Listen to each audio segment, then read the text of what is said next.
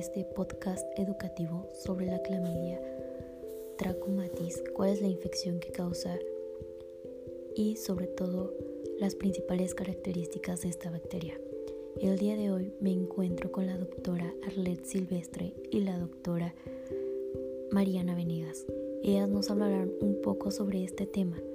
¿Cómo te encuentras, doctora Arlette? ¿Qué es lo que nos puedes comentar?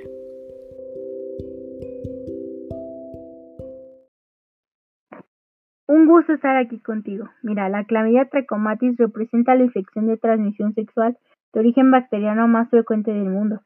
Las infecciones por clamidia trachomatis son en aproximadamente 80% sintomáticas. Las infecciones no tratadas por clamidia trachomatis resultan en secuelas reproductivas mayores.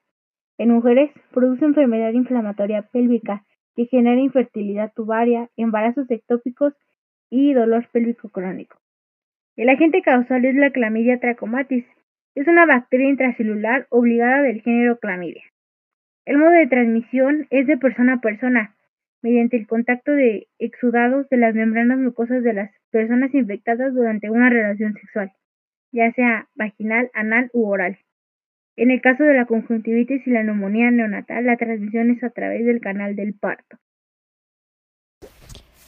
Muchas gracias, doctora Arlet. ¿Qué nos puedes comentar, doctora Mariana, sobre el periodo de incubación de dicha bacteria?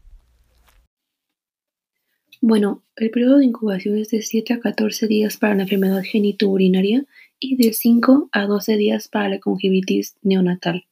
El periodo de transmisión es desconocido. Sin tratamiento, la infección puede resolverse espontáneamente o persistir durante varios meses. La susceptibilidad es general y son muy frecuentes las reinfecciones. Muchas gracias, doctora Lady y doctora Mariana, por acompañarnos este día. Para finalizar este tema, el tratamiento sobre dicha infección que causa la clamidia trachomatis es simple, barato y eficaz. Una sola dosis de acitromicina de un gramo basta para mejorar al 95% de los infectados. Además de evitar las complicaciones, el tratamiento previene la transmisión y evita la reinfección por parejas sexuales infectadas. Una segunda infección por clamidia trachomatis aumenta un 20% el riesgo de complicaciones en tratamientos futuros. El examen para el diagnóstico de, de clamidia trachomatis se debe efectuar usando la técnica de, de amplificación de ácidos nucleicos.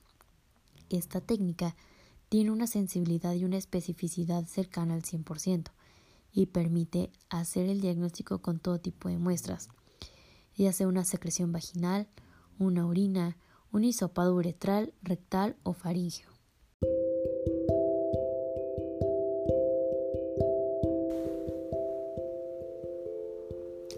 Muchas gracias por dedicarnos un minuto de tu tiempo y detenerte a escuchar este podcast educativo.